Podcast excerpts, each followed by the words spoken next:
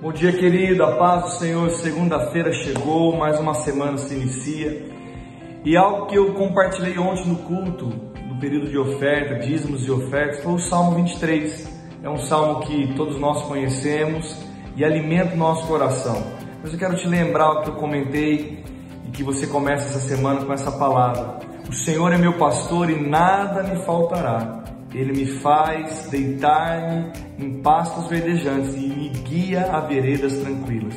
Sabe, querido, você precisa se permitir ser guiado por esse pastor maravilhoso que nós temos, o nosso Deus, o nosso Pai, aquele que cuida de nós. Você precisa entender que é uma decisão todos os dias se permitir ser guiado por Deus. Muitas vezes nós estamos nos apertando ou passando por circunstâncias porque nós não estamos permitindo que o nosso pastor nos guie todos os dias. Fique atento com isso, porque o Senhor tem para você planos de paz e de bem, pensamentos extraordinários para você viver todos os dias. E a plenitude do Senhor é tão bom.